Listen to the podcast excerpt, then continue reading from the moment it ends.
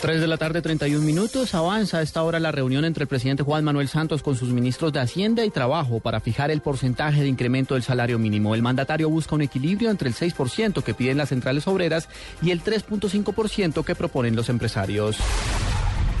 El expresidente de Sudáfrica, Nelson Mandela, de 94 años de edad, fue dado de alta en las últimas horas luego de ser internado el pasado 8 de diciembre por problemas pulmonares. Fuentes oficiales informaron que el expresidente estará sometido a atención médica en su casa hasta que se recupere del todo. La Policía Nacional reportó que al cierre del año 2012 se observó una importante reducción en delitos de impacto como el homicidio, cuyo comportamiento muestra una disminución del 6%, equivalente a 911 muertes menos que las del año pasado. También se reportó que durante este año que finaliza fueron rescatadas 68 personas secuestradas por grupos armados ilegales.